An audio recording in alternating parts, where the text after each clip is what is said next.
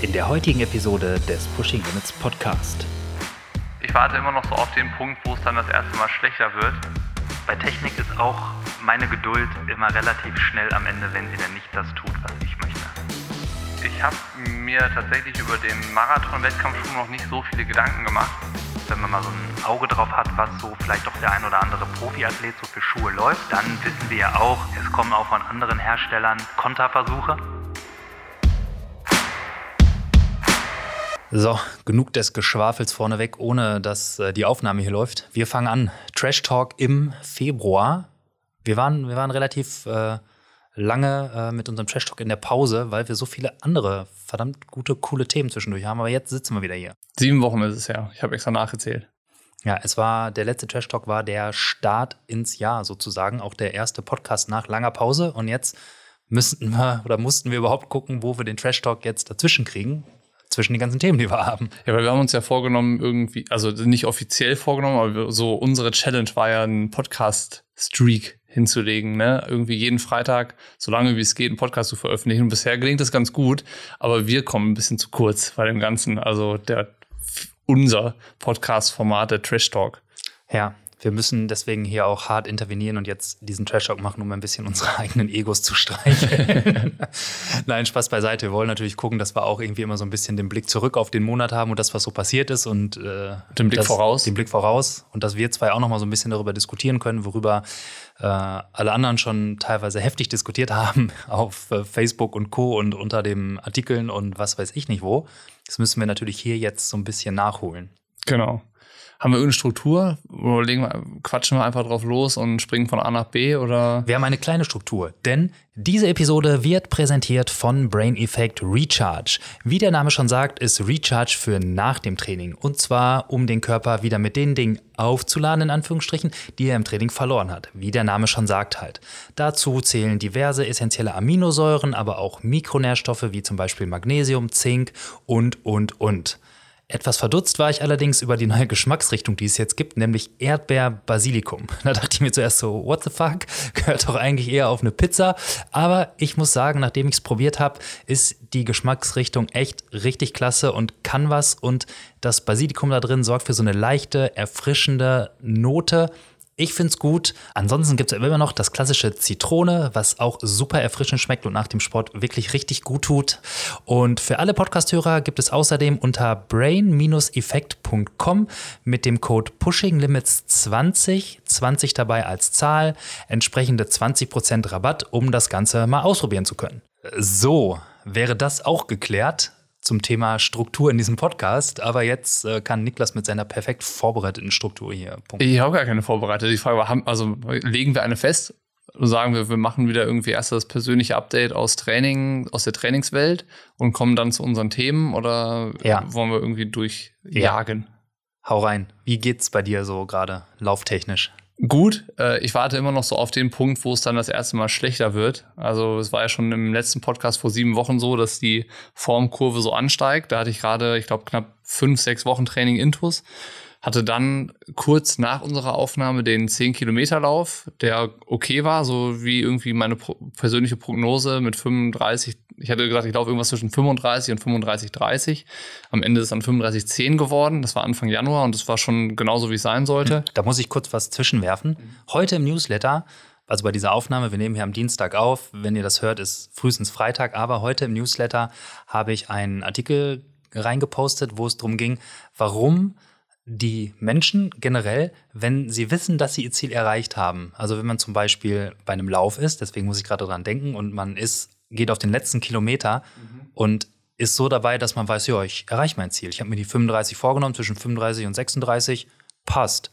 Dass man dann automatisch der Kopf dafür sorgt, dass man ein bisschen rausnimmt und so ein bisschen die, die Geilheit dann, dieses ultimative nach vorne wollen, abnimmt. Auf nee, war nicht Kilometer. so. War nicht so? Nee, ich wollte als ich dann gesehen habe, ich kann schneller als mein gestecktes Ziel, habe ich nochmal alles versucht in die Waagschale zu werfen, aber es ging dann nicht mehr. Also ich hätte dann so, als ich erkannt habe, okay, das haut hin mit diesem Zeitfenster, dass ich das erreiche, das war so bei Kilometer siebenhalb ungefähr, habe ich gesagt, so jetzt, jetzt versuch nochmal die 35 zu knacken. Also ich habe mir dann so das nächst höhere Ziel gesteckt und dann nicht gesagt, so, okay, jetzt gebe ich mich damit zufrieden, so.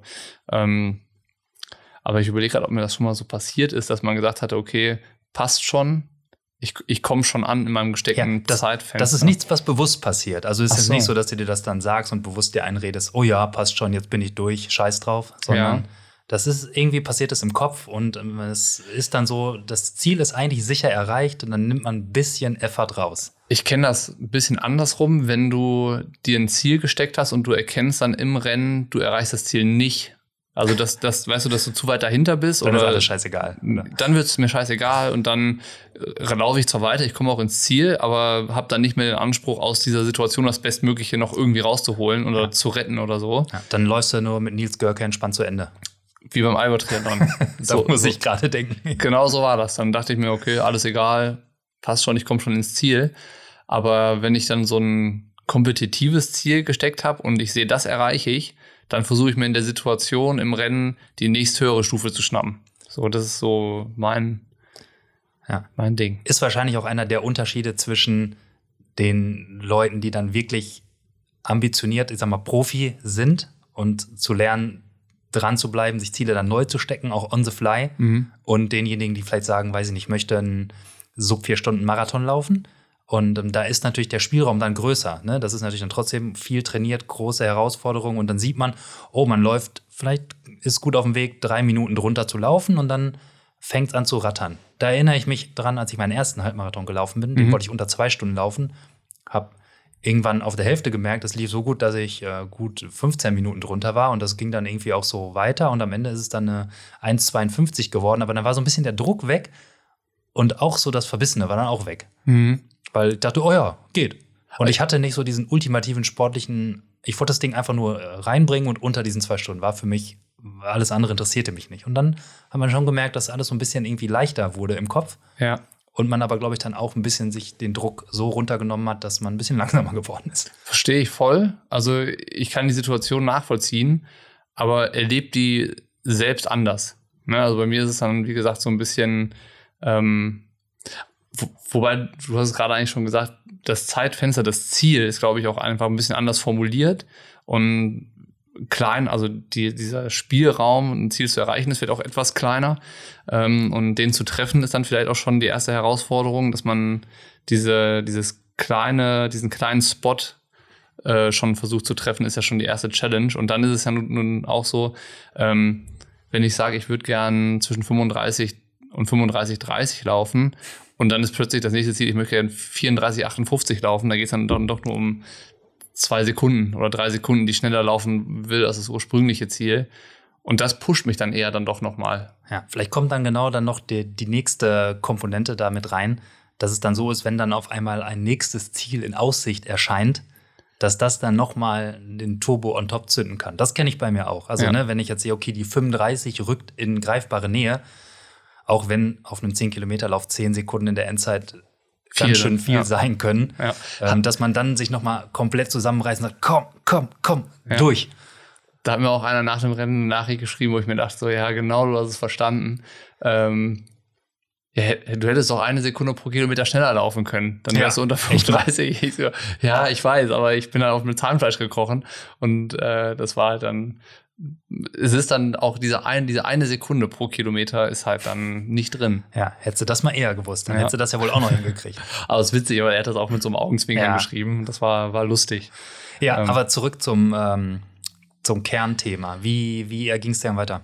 Genau, dann ging es ähm, weiter, dass so die Trainingsumfänge zugenommen haben, gar nicht die Intensität. Also die ist dann erstmal die nächsten zwei, drei Wochen noch relativ überschaubar geblieben, aber die Umfänge gingen eben hoch und äh, dann war ich so bei sechs bis sieben Laufeinheiten die Woche, die sich auf fünf Tage verteilt haben. Das heißt, ich hab, hatte dann auch Tage, wo ich dann zweimal gelaufen bin und habe das alles gut verpackt. Und dann kam Ende Januar der Umzug, ist dann näher gerückt von Nürnberg nach äh, NRW, nach Ratingen zurück.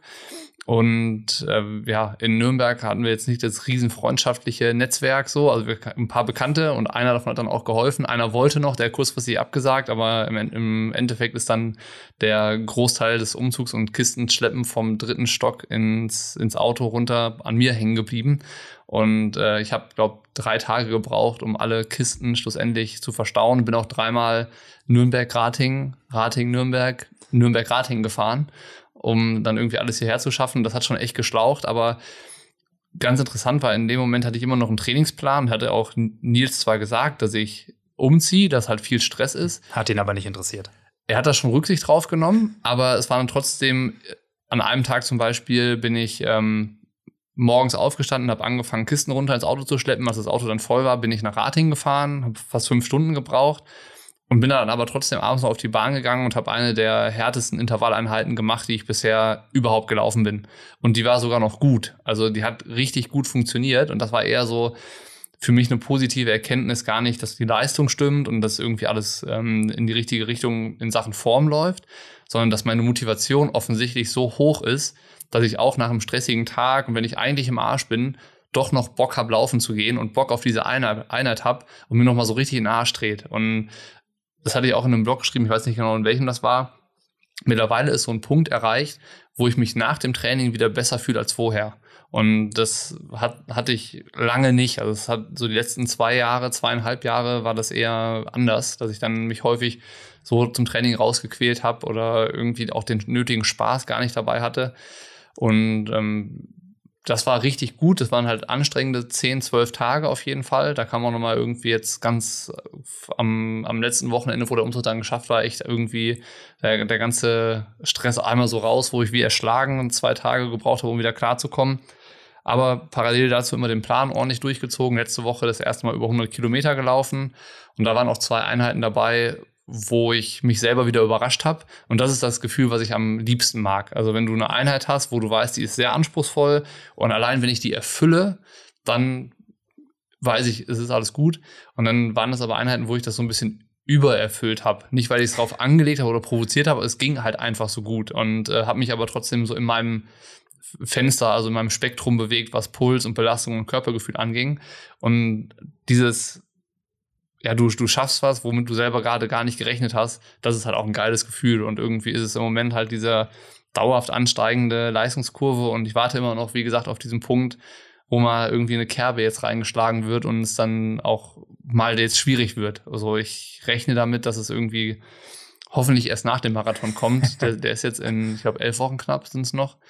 Elf oder zehnhalb. Das wäre außergewöhnlich, wenn du das, das schaffst bis zum Marathon hin, ohne dass äh, so eine Kerbe kommt. Weil ich glaube, eigentlich ist sowas unvermeidbar. Es wird der Moment kommen, wo irgendwann mal denkt so, boah, jetzt ist gerade aber zäh. Aber meine Vorbereitungsperiode ist vielleicht auch ausreichend knapp dafür. Weil insgesamt, ich habe Anfang Dezember so richtig angefangen zu trainieren und Ende April ist der Lauf. Das ist halt auch jetzt nicht so riesig lange. Also wenn du natürlich dich zehn, zwölf Monate irgendwie auf ein Ziel vorbereitest oder dir schon ein Ziel steckst, was so weit weg ist, dann glaube ich, ist so diese Wellenbewegung auf und ab mit der Motivation ein bisschen größer und auch, dass die Form mehr schwankt. Und so ist es ja, ich habe bei irgendwie vielleicht Form, sagen wir, es gibt die Formskala 0 bis 100, dann habe ich irgendwo bei 10 angefangen und würde sagen, ich stehe jetzt schon wieder so bei 60. Ähm, und wenn sich diese Skala auch noch irgendwie zeitlich auf nur weiß ich nicht, fünf Monate begrenzt, ist es wahrscheinlich auch so, diese, dieser Grad des Anstiegs ähm, linearer, als wenn die Zeitspanne zwölf Monate ja. wäre. Sag mal, wie wahrscheinlich in allen Bereichen des Lebens, ob es Sport ist oder irgendwie das Unternehmertum ist, wenn man äh, am Ende zwar sieht, dass sich irgendetwas nach oben entwickelt hat, wenn man dann sich die Kurve im Detail anguckt, wird man sehen, dass die Dellen hat und sich eher so nach oben wackelt. Ja. Und ich glaube, das ist halt auch normal und das wird, das ist auch im Training so. Und ähm, von daher ist es ja jetzt auch kein schlechtes Zeichen unbedingt oder man darf es, glaube ich, nicht überinterpretieren, wenn man mal eine Woche hat, wo man dann gefühlt stagniert mhm. äh, oder mal ein bisschen schwächelt. Weil wenn man dann da durch ist, dann geht es ja wieder los. Voll.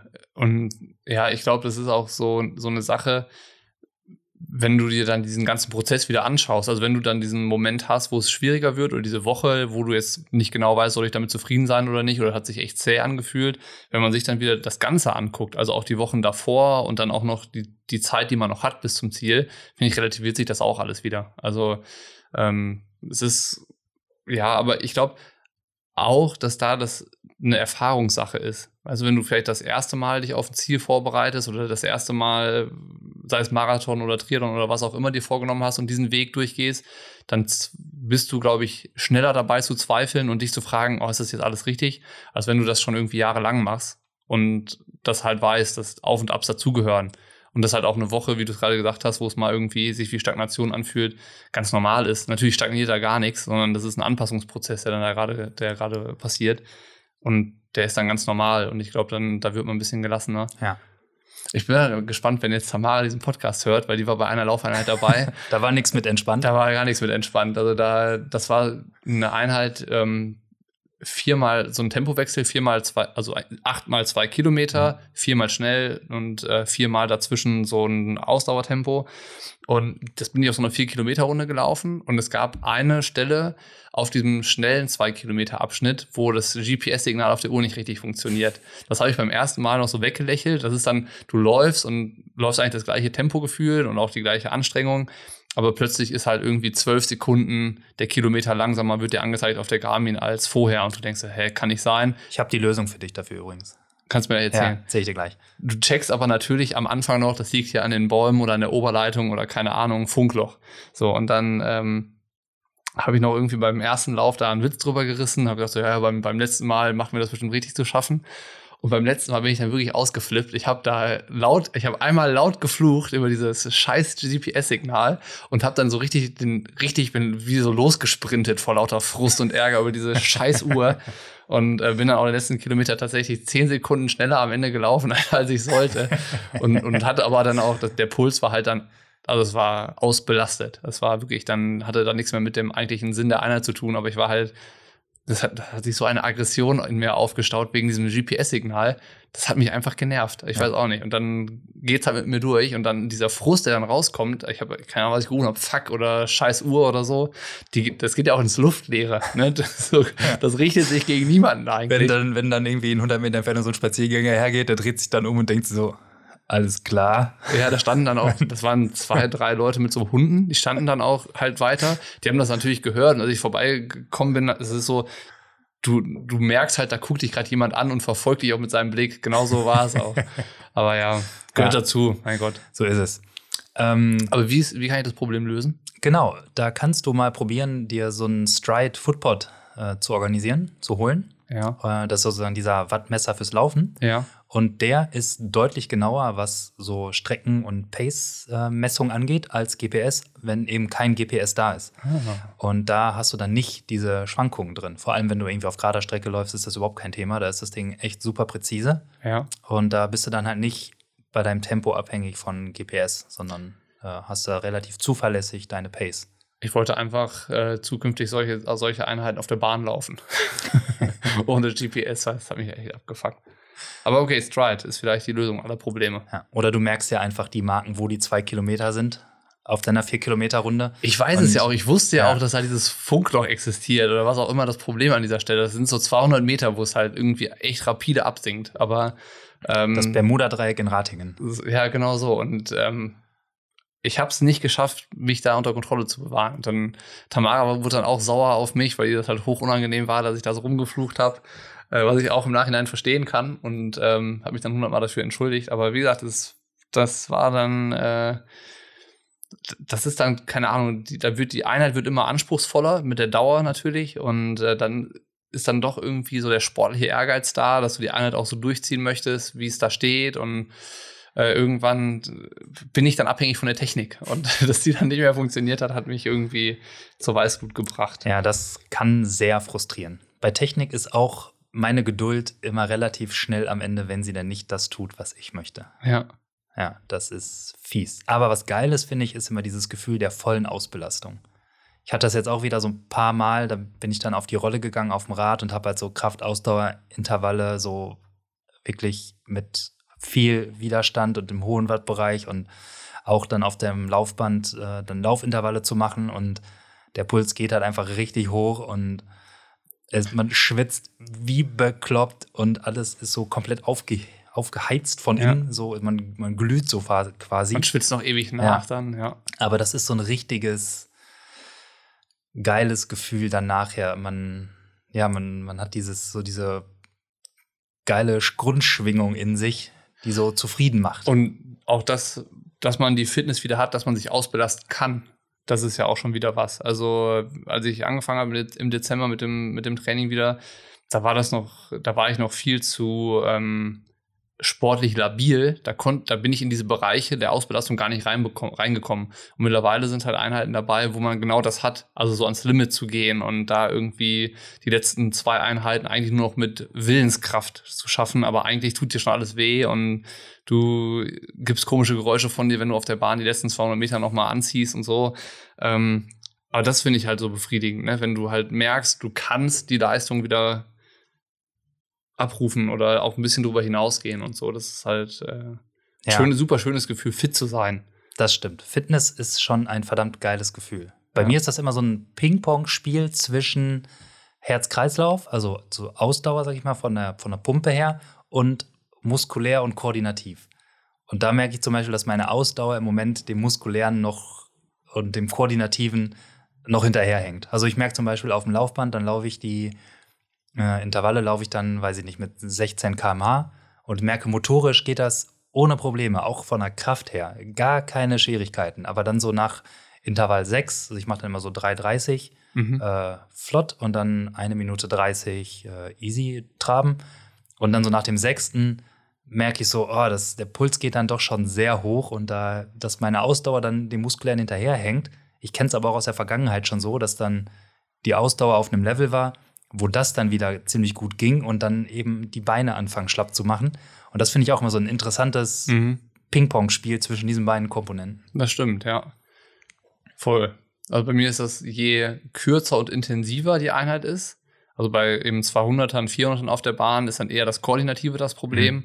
Und äh, wenn dann die Einheit, die Intervalle äh, länger werden, dann wird es dann eher, kommt dieses Kreislaufproblem in Anführungszeichen zum Tragen. Ja, ziemlich perfekt ausbalanciert ist es bei mir im Moment bei den Kraftausdauerintervallen auf dem Rad. Da ist äh, die Oberschenkelmuskulatur zeitgleich mit meiner Pumpe am Ende. Ja, erzähl du, also ich bin eigentlich durch mit meinem Update, von daher kannst du mal erzählen. Du hast gerade ein paar Intervalle auf dem Laufband und Radfahren, aber du bist auch äh, dem Gravel verfallen. Ich bin ansonsten auch dem äh, Gravel verfallen, ähm, aber wie gesagt, ansonsten genieße ich es im Moment auch mal Intervalle auf dem Laufband zu machen. Äh, Gerade weil jetzt am Sonntag ja hier Monstersturm war. Da war ich dann ähm, im Studio auf dem Laufband. Das war echt angenehm. Und dann bin ich auch ein paar Mal abends dann ähm, auf die Rolle gegangen, da auf dem Rad. Und das fühlt sich eigentlich ganz geil an. Und zwischendurch dann die Tage bin ich dann immer wieder draußen laufen, mache im Moment viel halt so äh, Krafttraining und macht richtig Bock im Moment, muss ich sagen. Ich merke auch, dass ich fitter und fitter werde. Und äh, das macht auf jeden Fall Spaß. Aber nichts hat so viel Spaß gemacht, wie äh, die Touren auf dem Gravelbike. Und das ist ja, das ist ja was vollkommen Neues für mich. Und äh, ich habe den Podcast dazu mit dem Daniel von Canyon ja auch schon gemacht. Du hast mit Till gequatscht im Podcast. Der war auch auf dem Gravelbike unterwegs. Und ich muss sagen, dass das Ding, das Rad, hat sich mit der ersten Tour auf Platz 1 meiner Lieblingsräder gesetzt. Das war einfach nur, es, es macht einfach nur unfassbar Bock, man ist runter von den Straßen. Ich glaube, ich bin auf einer 65 oder knapp 60 Kilometer Tour, weiß ich nicht, gefühlt 300 Meter wirklich an der Straße gefahren, was auch richtig gut geht auf dem Rad. Also da kann man auch locker über 30 fahren, ohne dass man denkt, da muss man jetzt gegen den übelsten Widerstand ankämpfen. Wollte ich gerade sagen, du merkst auf der Straße den Unterschied gar nicht so krass. Ja, kaum, wirklich kaum. Und dann ist es aber einfach nur geil, dann biegst du halt rechts ab in den Wald und fährst dann über ein paar kleinere Trails und durch die großen Schlammpfützen und der Dreck fliegt durch die Gegend und der Puls ist super hoch und dann wieder runter. Man ist mitten in der Natur. Keine Ahnung, bin dann da an so einem Bach entlang gefahren und dann gab es eine kleine Abfahrt. Da waren dann so ein paar Hubbel von Wurzeln, wo man mal so ein paar Sprünge drüber machen konnte und einfach auch mal richtig Spaß haben. Mhm. Und so anders als auf dem Rennrad, wenn man irgendwie dann da eine Tour zurücklegt, wo es irgendwie doch monotoner ist einfach. Man ist es so abwechslungsreich. Ich habe jetzt bei meinen Gravel-Touren so ein bisschen das Gefühl gehabt, es ist weniger Sport. Also ich bin Rennrad gefahren und Triathlonrad gefahren wegen dem Training. Also in den Trainingslagern oder so bei schönen Runden war es natürlich auch mal so ein bisschen der Genussfaktor, wenn auch viel, wenig auf den Straßen los war, hast du das schon so ein bisschen gemerkt, so diese Freiheit, die man auf dem Rad hat. Und ähm, dann aber eher immer in Verbindung, der Grund war das Training. Und dann habe ich immer auf die Leistungsanzeige geguckt und irgendwie auf die Geschwindigkeit am Ende und das auch irgendwie auch ausgewertet. Und beim Graveln habe ich so das Gefühl, ich mache das eigentlich nicht, um großartigen Trainingseffekt zu haben. Ich mache das eher einfach nur, weil es Spaß macht, draußen zu sein und durch die Gegend zu fahren. Verstehst du? Äh, Verstehe ich vollkommen. Und das Gravelbike zwingt dich ja auch so ein bisschen dazu, dass nie, also du kannst es ja eigentlich nicht tun, weil Klar, wenn man sich aufs Rennrad geht, ist dann auch schön, man ist draußen in der Natur, man sieht viel, man kann rumgucken, man kann die Natur oder die Umgebung aufsaugen und das ist auch mega cool, man macht richtig viel Strecke. Ähm, aber auf dem Gravelbike ist es ja so, durch das Terrain hoch, runter, Schlamm, Asphalt, kannst du ja gar nicht einfach jetzt so eine Dauertour einfach so locker fahren, sondern du musst halt da den Hügel hoch und dann ist der Puls halt voll am Anschlag und du musst richtig Watt in die Pedale bringen und dann lässt er halt mal wieder runterrollen und dann wechselt der Untergrund und man kann ja alles, alles in die Tonne treten einfach, sondern man kann einfach nur fahren. Ja. Und das ist geil. Voll. Es macht halt einfach, äh, einfach Laune, das, das Fahren irgendwie auch so. Wenn ich bin jetzt zweimal losgefahren und wusste eigentlich gar nicht genau wohin. Bin dann einfach in den Wald gefahren und irgendwie dann mal da lang, dann da lang und wahrscheinlich war der Umkreis, in dem ich mich bewegt habe, relativ überschaubar. Es war halt die ganze Zeit irgendwie ein so eine Waldecke. Ähm, aber das ist, hätte ich auch im Rennrad, machst du das ja auch nicht, dass du sagst, ich fahre jetzt in das eine Dorf und fahre dann einfach mal jede Straße lang, die sich so anbietet, sondern da fährst du ja schon irgendwie immer Touren so richtig. Und Ja. da bist, also ich glaube, man kann auch richtig geile Tagestouren fahren mit dem Gravelbike, weil es einfach irgendwie komfortabel ist. Aber so für diese Stunde bis anderthalb, die man vielleicht auch abends so zum Feierabend nochmal Zeit hat, finde ich halt super geil. Setz dich drauf, fährst halt ins nächste Waldstück und fährst halt da so lange durch die Gegend, bis du sagst, so, jetzt wird's dunkel, ich fahre wieder nach Hause. Das ist halt schön, so schön unkompliziert. Das stimmt. Ich die da- fahren nur draußen. Ja, ja, ja, nur viel spaßiger eigentlich. Ja. Ich habe mir da so eine Strecke rausgesucht und dann auch auf meinen Wahoo geladen, um so eine Orientierung zu haben, wo es denn mal so lang geht, weil ich hatte überhaupt keine Gravel-Erfahrung, wusste auch überhaupt nicht, wo ich hier eine Strecke hätte finden sollen, wo ich dann auch mal wirklich ein Stück durch den Wald fahren kann. Und das war, das war richtig gut. Das war auf jeden Fall eine richtig geile Ausgangsbasis, um eine schöne Tour zu haben. Und die war halt knapp unter 60 Kilometern. Und ich war gute fast drei Stunden unterwegs, glaube zwei Stunden 50 oder irgendwie sowas. Und aber auch schon mit, also jetzt nicht, dass ich gebummelt habe. Ja, das heißt, man braucht schon länger, wenn man da so durch den Wald gurkt, hoch und runter.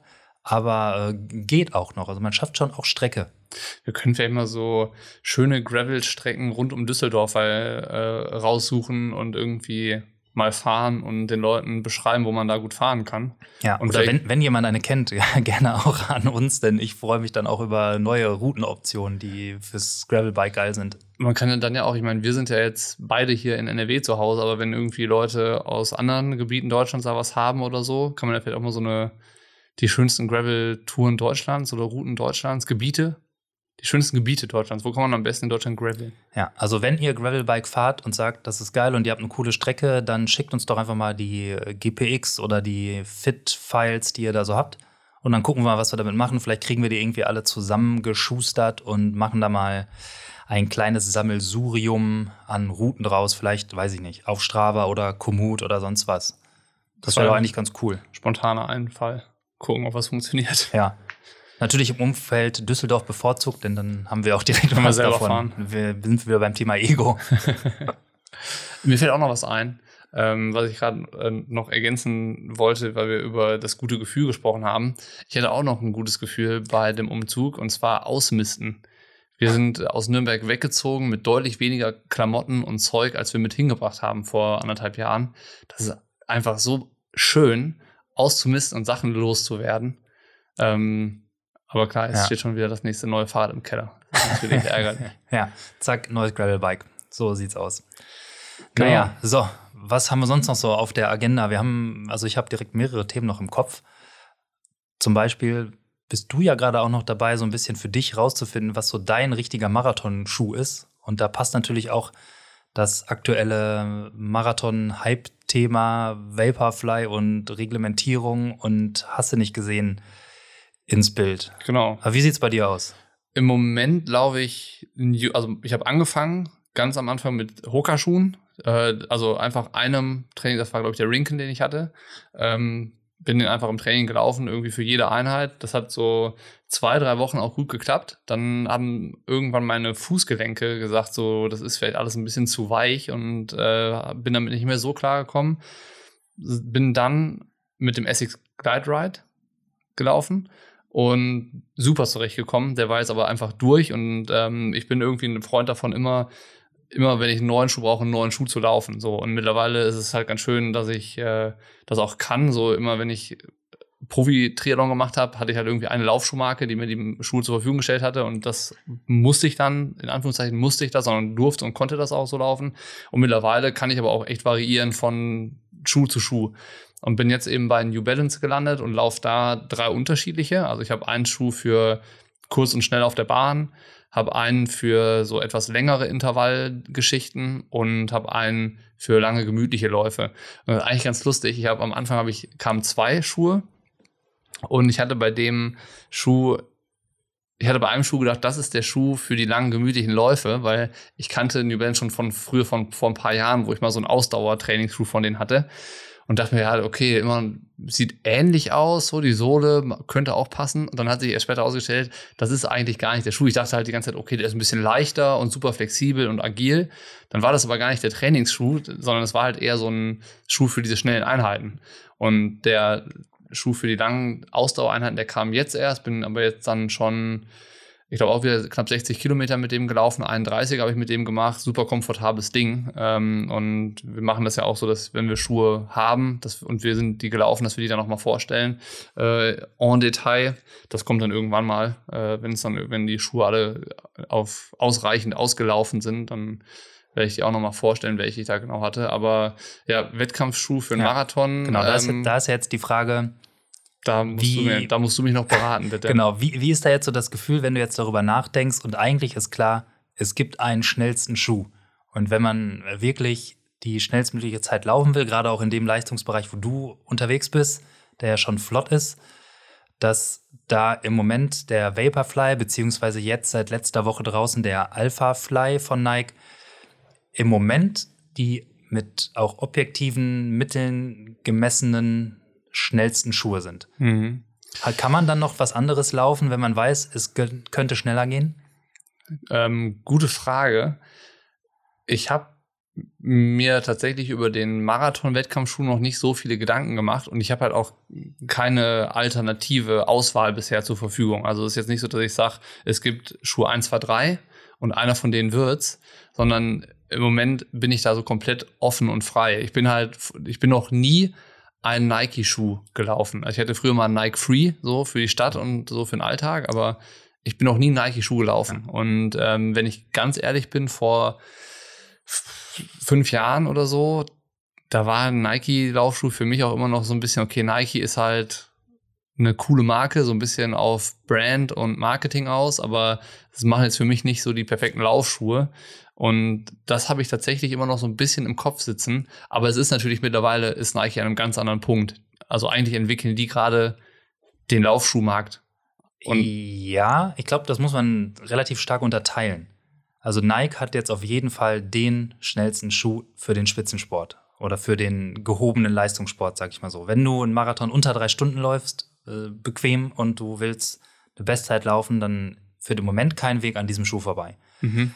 Ähm, wenn man jetzt aber dann da drunter geht und sich irgendwie die Alltagsläufer vorknüpft und denkt, was sind so da so die Bedürfnisse und äh, da hat Nike natürlich ein extrem dünnes Line-up nur. Also da haben sie natürlich nicht ansatzweise, weiß ich nicht, die Menge an Schuhen, wie es ein Essex hat oder ein, vielleicht auch ein Brooks oder irgendwie Sokuni, die, die gerade in diesem Hobbyathletenbereich deutlich breiter aufgestellt ist, was die Auswahl allein an unterschiedlichen Modellen für unterschiedliche Bedürfnisse angeht. Ne? Da ja.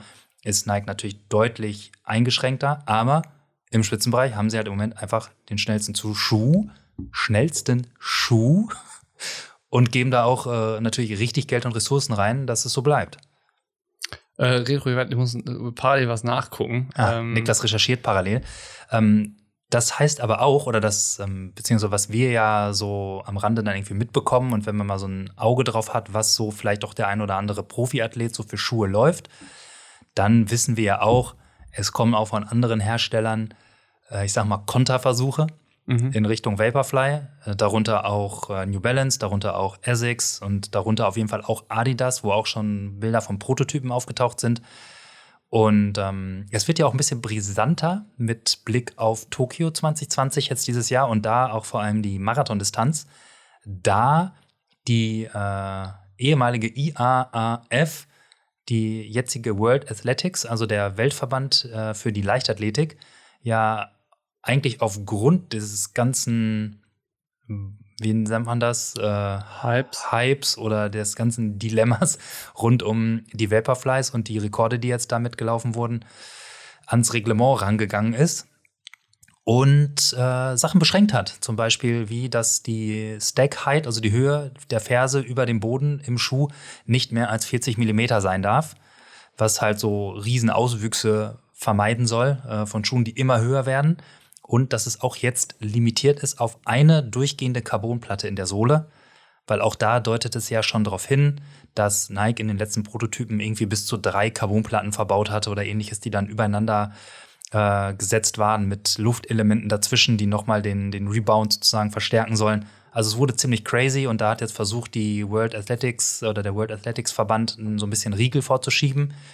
Und ähm, ist, glaube ich, so, so halb gelungen. Für, für Chancengleichheit unter den Athleten oder warum äh, macht, macht der Verband das dann zu seiner Aufgabe, die Laufschuhentwicklung zu reglementieren? Ja, das ist eine gute Frage. Also klar, Chancengleichheit schwingt natürlich mit, weil auf der einen Seite ähm, ist es natürlich so, dass dann, dann auch eine Menge Patente dranhängen an solchen Schuhen und Sohlentechnologien, die Nike da natürlich dann auch sich sichert.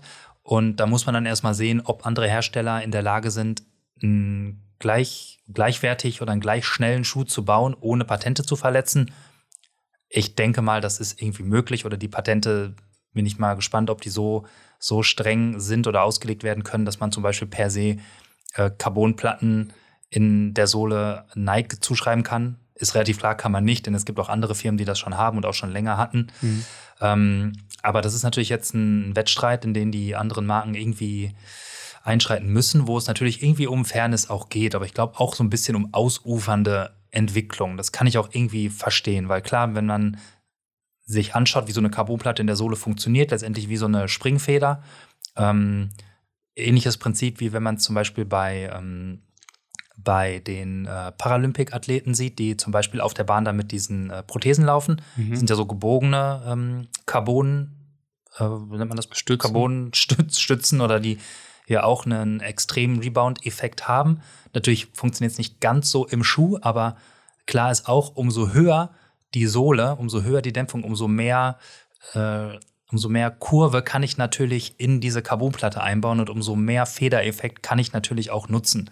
Und das, damit schiebt man natürlich einen Riegel vor, wenn man die Höhe der Schuhsohle limitiert. Aber ein fast viel spannenderer Punkt, äh, finde ich. Also ich finde das okay, dass das so jetzt mal einen Rahmen bekommen hat. Und das trifft auch nur auf Wettkämpfe zu, die unter World Athletics äh, Reglement stehen. Das heißt, alles, was irgendwie Profiläufer sind, wo, wo es wirklich um Platzierung gibt, um Meistertitel, da spielt das eine Rolle. Mit was für einem Schuh ich meinen Drei-Stunden-Marathon vielleicht irgendwann mal laufe, interessiert echt keine Sau. Mhm. Weil ich als äh, popeliger äh, Hobbyläufer dann, ähm, selbst bei dir wird es noch niemand interessieren, auch wenn du eine 2,30 läufst. Eben, ja, ähm, ja. Haben wir vorhin schon kurz drüber gesprochen, also ne, da bist du da selbst ja mit so einer Topzeit, ja, selbst ja. bei so Topzeiten interessiert es keine Sau, Eben, ja. in was für einem Schuh du da gelaufen bist. Es sei denn, es sind Inline-Skates oder so, dann kriegst du vielleicht noch Ärger. Aber da geht es halt klar um Chancengleichheit und damit einhergehend ist, dass World Athletics es vermeiden will, dass in Prototyp-Schuhen gelaufen wird. Und deswegen ist es jetzt eigentlich so, dass ein Schuh, der in einem offiziellen Wettkampf gelaufen wird, mindestens vier Monate zuvor im freien Handel verfügbar sein muss. Das heißt, jeder muss in der Lage sein, den zu kaufen, in irgendeinem Shop, wie auch immer. Die genauen Bedingungen sind nicht so fest definiert, dass es da bestimmt Wege drumherum gibt. Und es gibt auch in der Definition schon wieder eine extra Regelung für Hersteller, die dann trotzdem mit einer 30-Tagespflicht noch, wenn sie nachweisen können, dass dieser Schuh irgendwie serientauglich ist, so war ein paar Bedingungen, dann können sie den auch kurzfristiger bei World Athletics anmelden und dann eventuell trotzdem eine Genehmigung bekommen. Also alles so ein bisschen wischiwaschi, aber da gibt es den Versuch, das Ganze zu reglementieren und setzt natürlich jetzt auch die Hersteller so ein bisschen unter Druck, mit ihren Schuhen für Tokio zeitig aus der Pötte zu kommen und die auf dem Markt zu haben, wenn sie jetzt nicht in große Schwierigkeiten kommen wollen, was die Genehmigung der Schuhe für die Olympischen Spiele angeht. Mhm. Also du sprichst eigentlich mit dem Handel äh, einen krassen Punkt an, der mir die meisten Argumente liefert, warum ich diesen Schuh eigentlich nicht laufen möchte, so, weil ich bin nicht bereit, so viel Geld für einen Schuh auszugeben, nur weil ich darin schneller laufe. 250 äh, Ocken oder sogar mehr 200 sind es sogar, glaube ich. Ich glaube, glaub, es sind 270. Beim Alphafly sind es sogar mehr. Genau ähm, ist natürlich eine Ansage für einen Schuh, der wahrscheinlich eine Haltbarkeit von 300 bis 500 Kilometern, wenn überhaupt, hat. Äh, ja, es muss man schon wollen. Ja. Und es ist jetzt nicht so, äh, das ist jetzt nicht die Aufforderung, dass ich diesen Schuh nur laufe, wenn ich ein Geschenk bekomme oder so. Also es geht Aber trotzdem, darum, äh, Nike, wenn ihr das hört und ihr wollt einen Testbericht von eurem Schuh, könnt ihr den natürlich Niklas schenken und ihm zu einer neuen Bestzeit verhelfen. Ähm, auch dann, auch dann wäre die Frage, liegt es an diesem Schuh? Da müsste ich irgendwie drei Marathons laufen in drei unterschiedlichen Schuhen. Ähm, wie gesagt, ich finde das, also um eigentlich die Frage zu beantworten, welchen Schuh oder deine Frage, ob, ob das irgendwie eine Überlegung ist, diesen Schuh zu laufen in meinem Marathon. Natürlich, aufgrund äh, diesem, dieser Leistungskomponente, die dieser Schuh verspricht. Andererseits ähm, werde ich ihn nicht laufen, weil ich mir, weil ich nicht bereit bin, so viel Geld für einen Schuh auszugeben. Ja, so und, einfach ist es. Und wenn du ihn läufst, ist dir natürlich klar, dass du dein Leben lang damit leben musst, dass du damit aufgezogen wirst, dass du ja nur so eine Zeit laufen konntest, weil du die komischen Schuhe getragen hast. Ja. Ich denke, ich deine Leistung ist dann nichts mehr wert, das ist dir klar, ne? Ja. Nichts. Nichts. Ja. Ich glaube, ich laufe gar nicht. Jeder, der Vaporflies läuft, kann sich jetzt auch denken, dass seine Leistung nichts mehr wert ist. Ja. das ist natürlich ist Blödsinn. Aber so, so findet die Diskussion mittlerweile teilweise statt, dass man denkt, ja, da läuft ein Vaporfly und das klingt so, als würde man dann automatisch jeder, doppelt so schnell laufen. Als würde so. jeder unter zwei Stunden den Marathon ja. rennen. Und als hätte man nichts drauf, wenn man, wenn man diesen Schuh trägt, weil nur deswegen könnte man schnell laufen. Das ist natürlich auch kompletter Blödsinn. Ja. Ich glaube schon, also was heißt, ich glaube daran, es ist ja keine Glaubensfrage, ob dieser Schuh jetzt äh, leistungsunterstützend ist oder nicht. Das ist ja, daran muss ich nicht glauben. Also es ist ja so und dieser Schuh ist wirklich extrem gut, aber ähm, er ist es mir nicht wert schlussendlich für einen Marathon, den ich dann vielleicht, ähm, lass es am Ende, wie, wie viel schneller laufe ich denn? 30 Sekunden, äh, also 90 Sekunden. Wenn man die volle, die, die volle, die, die volle Verbesserung des Schuhs zugute halten will, dann in diesem Fall, kommt natürlich auch immer auf den Vergleichsschuh an. Es gibt natürlich gute und weniger gute Vergleichsschuhe, aber nehmen wir mal an, diese 4% ähm, Effizienzsteigerungen sind wirklich da. Das macht sich irgendwie in 1 bis 2% Zeitverbesserung dann bemerkbar auf Marathon. Mhm. Ähm, das sind ein paar Minuten, ja, klar, bei 2 Stunden 30. Boah, jetzt Kopf 2,40 wolltest du laufen, ne? Entschuldigung, ich genau. setze dich hier direkt noch mal zusätzlich unter Druck. Kopfrechnen, sagen, sagen wir, sagen wir 2%, 2 Zeitersparnis. Prozent rechnen mit ähm, Laufzeiten im 60er-System ist gar nicht so einfach, habe ich festgestellt. Sagen, keine Ahnung. Das sind auf jeden Fall mehrere Minuten. Aber was habe ich denn? Also, wie gesagt, es juckt, ich habe ja nichts davon. Also, dann laufe ich anstatt. Ego. Ja, zum Glück habe ich kein Ego-Problem, weil dann müsste ich 280 Euro investieren. Ja. Ähm, Nee, weil sagen wir mal, an einem guten Tag ähm, ist, bin ich körperlich dazu imstande, in einem normalen Schuh 2,39 zu laufen. So. Ist ja schon eine geile Zeit, ja. damit wäre ich super happy. Dann äh, bei, mit der gleichen körperlichen Konstitution und dem Nike-Schuh bin ich dann vielleicht dazu in der Lage, zwei. Ja, vielleicht eine 2,37 zu laufen ja, oder so. Oder 36 von mir aus, wenn es äh, wenn's der ultimative Leistungsbringer ist, dann das ist es mir das ist mir so scheißegal. Dann, also, dann ist es lieber so, dass ich die 2,39 in Schuh XY laufe und im Herbstmarathon dann 2,36 nochmal in einem XY-Schuh ähm, und mir diese drei Minuten dann aber einfach trainiert, er, erarbeitet habe. Ich habe mir die dann hertrainiert. Ja, gesund, ähm, gesunde Einstellung. Glaube ich, gerade jetzt in dem Leistungsbereich, auch wenn es schon absoluter Leistungssport ist, gesunde Einstellung und ist aber anscheinend auch nicht die Einstellung, die die breite Masse hat. Denn da gibt es schon eklatante Entwicklungen, so im Spitzen- und Leistungsbereich, was auch die, die Schuhwahl angeht mittlerweile im Marathon. Ja. Zum Beispiel war es eine Zahl, die mich besonders beeindruckt hat, beim Valencia-Marathon im letzten Jahr. Da haben von den 100 schnellsten an diesem Tag, klar, die 100 schnellsten ist natürlich wahrscheinlich alles noch weit unter 220, vielleicht, ja, vielleicht geht es so in die Region. Aber von den 100 schnellsten Läufern an diesem Tag beim Valencia-Marathon haben 95 den Vaporfile getragen. Mhm. 95 Prozent der 100 schnellsten. Das ist, das ist crazy und das ist ja auch was, wo man denkt, so krass, das, das ist ja nicht sonst mit irgendwas anderem zu erklären, als dass man sonst Schiss hat, dass man keine Chance mehr hat, wettbewerbsfähig zu sein, wenn man diesen Schuh nicht trägt. Ich verstehe das auch bei den Spitzenläufern, wo es dann vielleicht auch wirklich um Sekunden geht, ein Rennen zu gewinnen oder eine Platzierung zu erreichen, wo man dann Geld damit verdient. Aber das ist im Marathon eben äh, die Region um zwei Stunden zehn bei einem Marathon wie Düsseldorf oder Hamburg oder sowas ja. oder bei den äh, ganz, ganz schnellen Marathons eben um die zwei Stunden, zwei Stunden zwei. Aber ganz ehrlich, wenn jemand langsamer als 220 läuft, langsamer, also auch das Niveau ist krass. Ja. Es ist krank, wenn man Marathon in 220 läuft. Aber auch da schon ist es eine Wahnsinnsleistung. Aber who cares? Also. Ja, am ja. Ende macht man es für sich ja, wahrscheinlich. Ab ne? dem, ab, auf diesem Niveau macht man das für sich. So, und äh, wenn man, wenn einem das selber so viel wert ist, irgendwie noch schneller ein bisschen zu laufen oder für sich selber zu erfahren, ähm, was ist da noch drinne, dann kann das jeder machen. Das soll auch jeder ja für sich frei entscheiden, aber ich, keine Ahnung, ich möchte das Geld nicht ausgeben dafür. Das kann ich vollkommen akzeptieren. Aber ich habe das Geld für was anderes ausgegeben. Ich habe mir ein Fahrradtrikot gekauft. Ja, habe ich, hab ich schon äh, vernommen. Waren wir, waren wir mit der, mit der Laufschuhberatung an dem Punkt durch oder? Ich denke schon. Das Einzige, was mir dazu vielleicht noch kurz einfällt, ist, wenn man sich jetzt die Sub-2-Zeit anguckt, die 1,59,40, die Kipchoge da in Wien gelaufen ist, bei dem nicht offiziellen äh, Event. Mhm. Und dann rechnet man mal drauf, was eventuell der Schuh ihm gebracht hat und zieht das wieder ab im Vergleich zu einem normalen ähm, Performance-Lightweight-Schuh, sage ich mal, dann wäre es keine Sub-2 gewesen. Ja, Radrico. Ich überlege gerade, wie man, wie man das einordnen kann, weil, wie gesagt, es war ja ein, ein Schaulauf, wo es eigentlich auch darum ging, vielleicht zu zeigen, was unter laborperfekten Bedingungen Ach, natürlich. ist. Ne? War auch geil. Und ja. natürlich ging es darum zu zeigen, was das, geht. Das ist auch geil. Ich, das fasziniert mich auch. Und ich gucke mir auch so ein Rennen gerne an. Und auch diese ganze Entwicklung und Idee, die dahinter steckt und wie Leute sich dem Thema das Beste aus einem menschlichen Körper herauszuholen, angehen. Das finde ich total faszinierend und geil. Aber ein sportlicher Wettkampf ist wieder was ganz anderes. Also da geht es dann irgendwie um Mann gegen Mann, so ein bisschen, ne?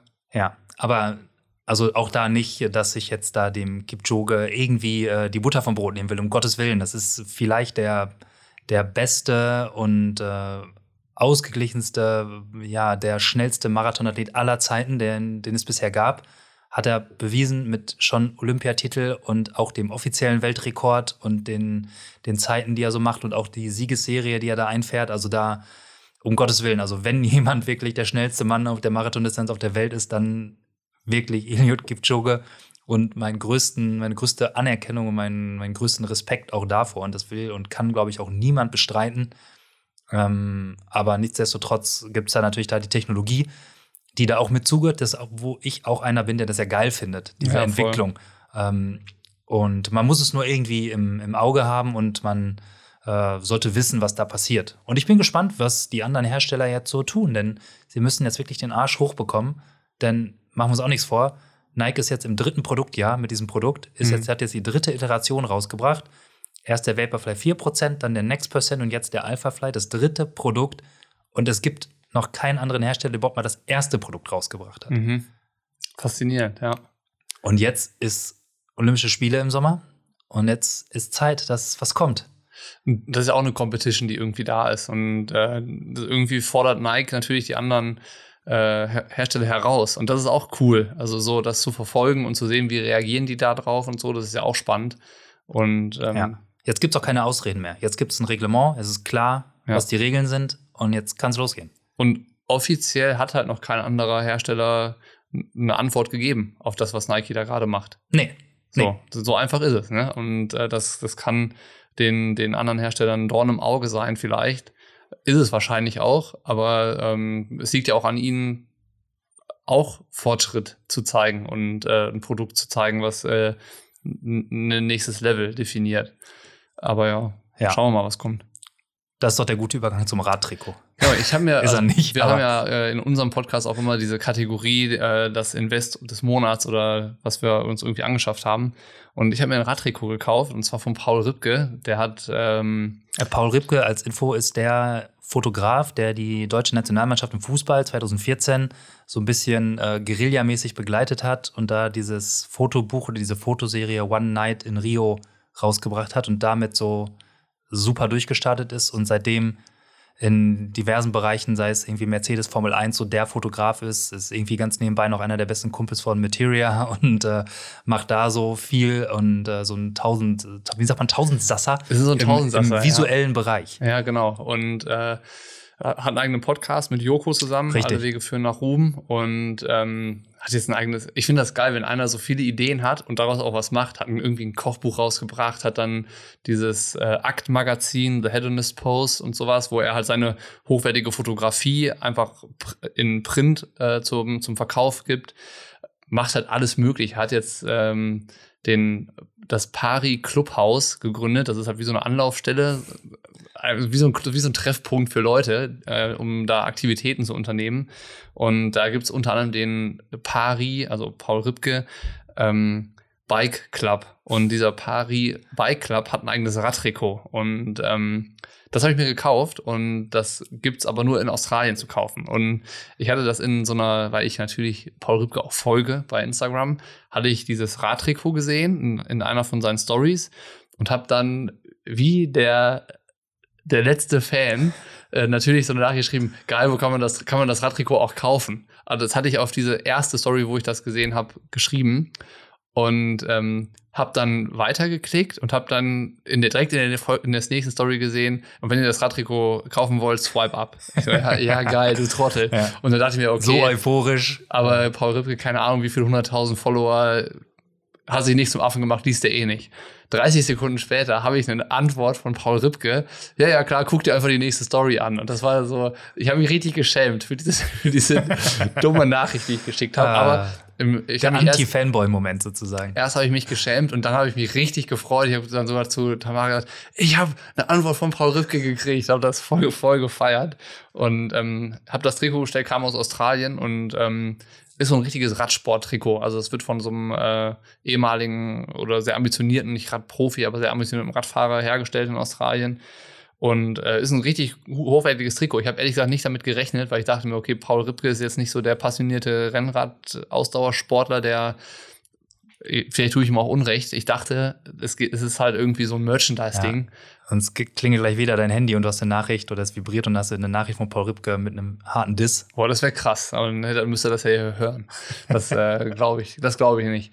Aber ähm, genau, das hat ist ein richtiges, richtig hochwertiges, gutes Trikot. Ähm, und das war mein Invest des Monats, gleichzeitig mit einem sehr aufregenden Moment. Erst der Charme über meine dumme Nachricht und dann der, ähm, der Antwort von Paul Ripke. Kennst du das? Also, das war richtig so wie früher, als ich das erste Mal ein Autogramm von einem Fußballspieler von Borussia Mönchengladbach geholt habe. Da habe ich mich auch tierisch gefreut.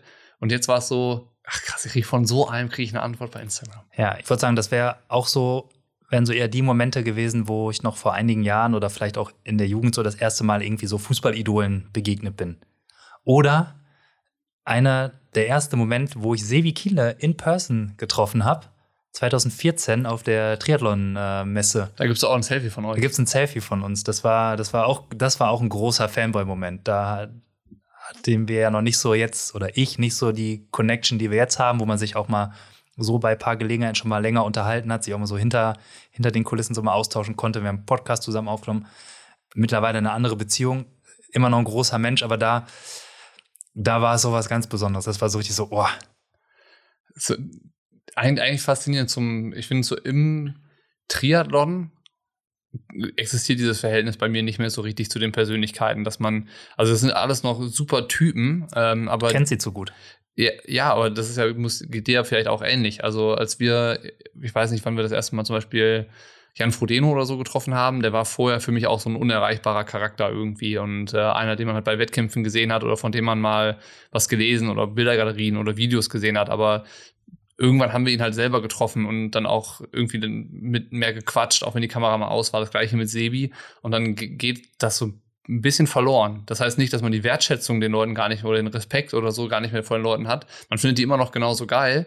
Aber dieses, diese Aufregung und diese, dieser Nervenkitzel, das Adrenalin, was man ganz am Anfang beim ersten Kennenlernen hat, das hat man irgendwie nicht mehr.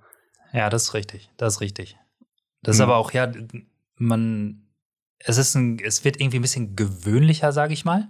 Äh, so was, was man natürlich, wenn man, wenn man, wenn man den Leuten vorher noch gar nicht begegnet ist und irgendwie Vorstellungen davon hat und irgendwie das nur aus der Distanz kennt, ähm, dann ist schon eher so eine größere Nervosität, Anspannung, ich weiß gar nicht, was, hm, wie man das beschreiben will, aber ich glaube, jeder weiß, was gemeint ist. Man ähm, weiß ja auch nicht, wie der andere dann reagiert und so. Ne? Du hast ja, ne, man will den nicht nerven, man ist dann echt so ein bisschen unsicher vielleicht auch. Und ich glaube, diese Unsicherheit, die legt man einfach ab. Und man weiß dann vielleicht auch besser, wie reagiert derjenige auf einen Spruch, den man vielleicht macht. Kann der das einschätzen, was wir machen? Also, dass es dann vielleicht nicht eben das Frage-Antwort-Spiel ist, sondern dass vielleicht immer noch was Unerwartetes auch passieren kann. Und ähm, das haben wir erlebt und kennengelernt jetzt mittlerweile. Und wir wissen, dass die Jungs und Mädels, äh, die sich mit uns treffen, da innerlich vielleicht darauf vorbereitet sind, dass sie nicht genau wissen, was jetzt bei uns irgendwie als nächstes passieren wird. Von daher ist es, glaube ich, äh, wie gesagt, da so ein bisschen anders, aber da, jetzt hatte ich diese Aufregung wieder. Also es ist Schön. immer diese, es ist wie so eine Kindheitserinnerung. Schön, das ja. freut mich. Paul Ripke ja. hat mir eine Kindheitserinnerung geschenkt. Ausgezeichnet. Ja. Ich habe übrigens das Buch zu Hause mit den Fotos aus äh, Rio. Sehr sehenswert. Ja, auch in der großen Ausführung, weil das sind schon echt auch richtig gute Bilder. Was wiegt das Ding? Boah, gute Frage. 10 Kilo? Ja. Keine Ahnung, ist schon ein richtiger Brummer. Ja. Also der ist, ist, bestimmt so 10, 15 Zentimeter dick und halt eher so A3 groß. Ja. Also schon so eine Bibel, so ein bisschen. Ja, das ist auch ein Sammlerstück am Ende. Ja, ne? das definitiv. Nichts, War auch limitiert, glaube ich.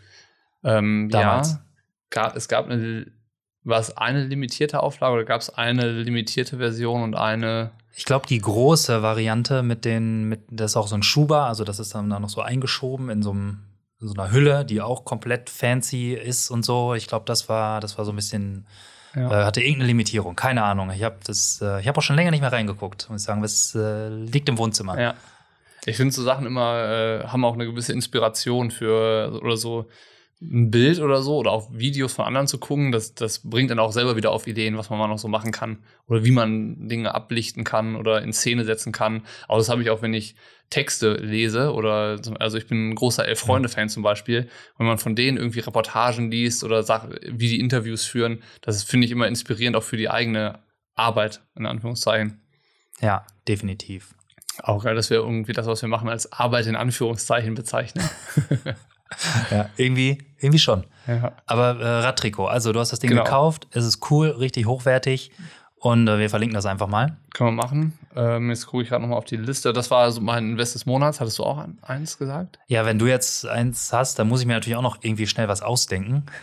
Ja. Und ich hätte fast gesagt, also diesen, diesen Stride Footpod oder irgendeinen Footpod, um zum Beispiel zu laufen, äh, wenn man mal kein GPS hat oder auch auf dem Laufband. Denn das ist das, was mich echt am allermeisten aufregt am Laufband laufen, ist, dass die fucking Uhren alle nicht in der Lage sind, die Pace und Distanz vernünftig zu checken, wenn man darüber sein Training, Training sein Training aufzeichnet. Fuckt mich echt ab und ein Footbot löst das. Auch drin. Und wenn man möchte, kann man sogar Swift anmachen auf dem Handy oder einem iPad und kann damit dann auch äh, auf Swift laufen. Habe ich jetzt noch nicht gemacht. Bei Swift gelaufen bist, nee. aber hast du beantwortet. Aber es steht auf meiner Agenda. Ja. Ähm, ja, ein Footpod gibt es von äh, Stride. Das ist der, der hochwertige, sage ich mal, und auch der etwas äh, kostspieligere. Gibt es aber auch von Swift selbst. Den Runpod heißt der, glaube ich, einfach. Deutlich günstiger und tut basismäßig auch seinen Dienst. Okay. Wir haben noch zwei schöne Empfehlungen ausgesprochen. Können wir beides mal drunter verlinken. Sehr gut. Und natürlich ähm, die dritte Produktempfehlung ist äh, ein ausgezeichneter Kaffee mit einer leichten Nougat-Note, den es seit kurzem bei uns im Shop käuflich zu erwerben gibt. Für nur 15 Euro mittlerweile. Für, für nur 15 Euro mittlerweile. Ja, ja, wir haben ja mit 18 Euro gestartet. Genau, beim letzten Podcast hatten wir ja unseren Kaffee noch gar nicht ähm, am Start. Den haben wir ja am 1. Februar haben wir den in den Shop gebracht.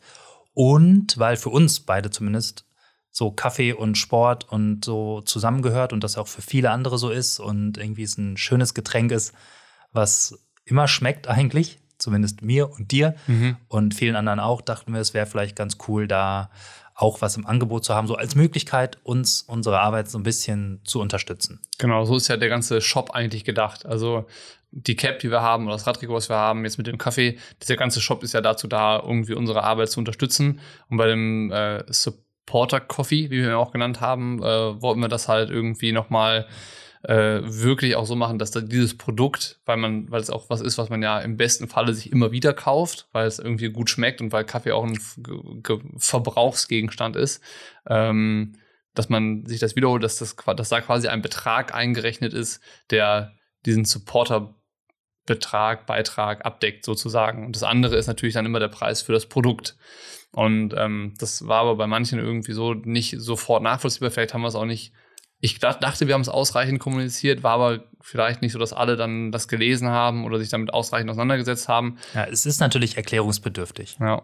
Und das haben wir nachgeholt dann und haben uns ja auch nochmal Gedanken gemacht, eben weil auch so Feedback kam und ähm, haben uns dann quasi nachträglich dazu entschlossen, diesen von uns vorgegebenen, reingerechneten Supporterbeitrag wieder rauszunehmen und dann für den normalen Preis, wie der Kaffee ähm, dann auch empfohlen wird zu verkaufen für 15 Euro, äh, den dafür in den Shop zu nehmen und äh, dann hast du nochmal Programmierungsarbeit geleistet. Ja. Und eine Kaffee Kaffeekasse eingerichtet. Genau, wir haben jetzt eine digitale Kaffeekasse. Also wenn man bei uns im Shop kauft, hat man jetzt die Möglichkeit, frei darüber zu entscheiden, muss keiner tun. Das fängt nicht bei einem Euro an, sondern bei null. Äh, und kann man mit so einem kleinen Slider kann man entscheiden, ob man Lust hat, bei uns noch was in die Kaffeekasse zu werfen. Und dann äh, kann man da einen Euro, zwei, drei, vier, fünf 50, keine Ahnung, könnt ihr euch aussuchen, wie viel man möchte. Ist ganz egal, nein, oder auch nichts, vollkommen wurscht, äh, in unsere digitale Kaffeekasse werfen. Ja. Ich freue mich über jeden Einkauf, also ganz egal, ob mit oder ohne Supporterbeitrag, ähm, über jede verkaufte Kaffeetüte, äh, die, die irgendwie zur Post wandert, Hand, Hand verpackt und Hand dahingetragen.